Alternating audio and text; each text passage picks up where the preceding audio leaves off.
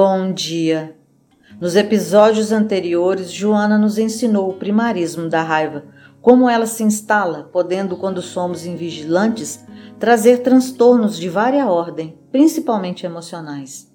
Hoje, ela nos ensinará a terapia para a diluição da raiva. O ser humano processa o seu desenvolvimento intelecto-moral passo a passo. Superada uma etapa do processo antropossócio-psicológico, surge outra igualmente desafiadora, que a experiência adquirida anteriormente lhe possibilita superar. A incidência da raiva, portanto, é perfeitamente normal, tornando-se grave a incapacidade de administrá-la.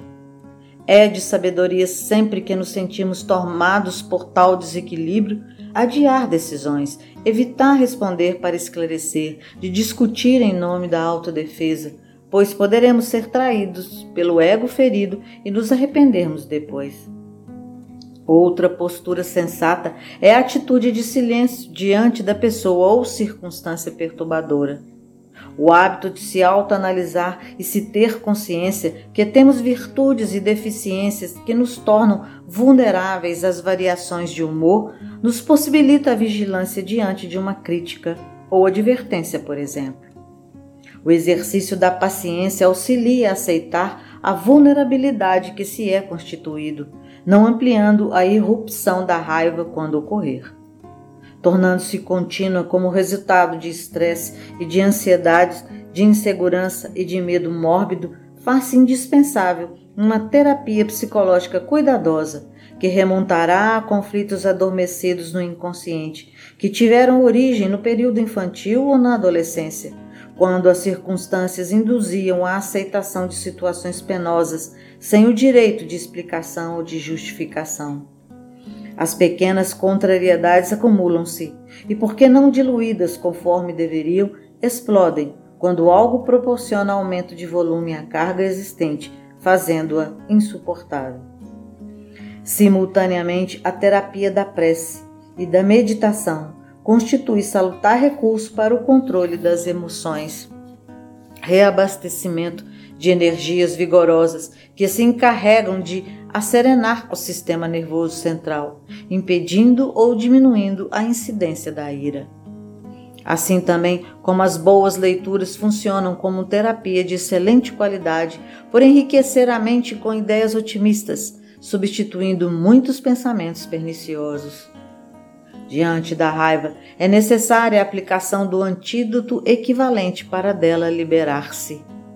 Quando Jesus propôs o perdão das ofensas, ele referiu-se ao esquecimento delas, isto é, à sua diluição na água lustral do amor. Partindo-se do princípio pelo qual se considera um ofensor alguém que está de mal consigo mesmo ou enfermo sem dar-se conta, o conteúdo da raiva diminui e até desaparece graças à racionalização da ofensa. Quando a raiva se deriva de uma doença, de um prejuízo financeiro, da traição de um amigo, da perda de um emprego por motivo irrelevante, de algo mais profundo e imaterial, a resignação não impede que se lhe dê expansão, para logo após eliminá-la. Chorar, considerar a ocorrência injusta, descarregar a emoção do fracasso, gastar a energia em uma corrida ou num trabalho físico estafante, projetar a imagem do ofensor quando for o caso num espelho, elucidando a raiva até diluí-la, são admiráveis recursos para anular seus efeitos danosos.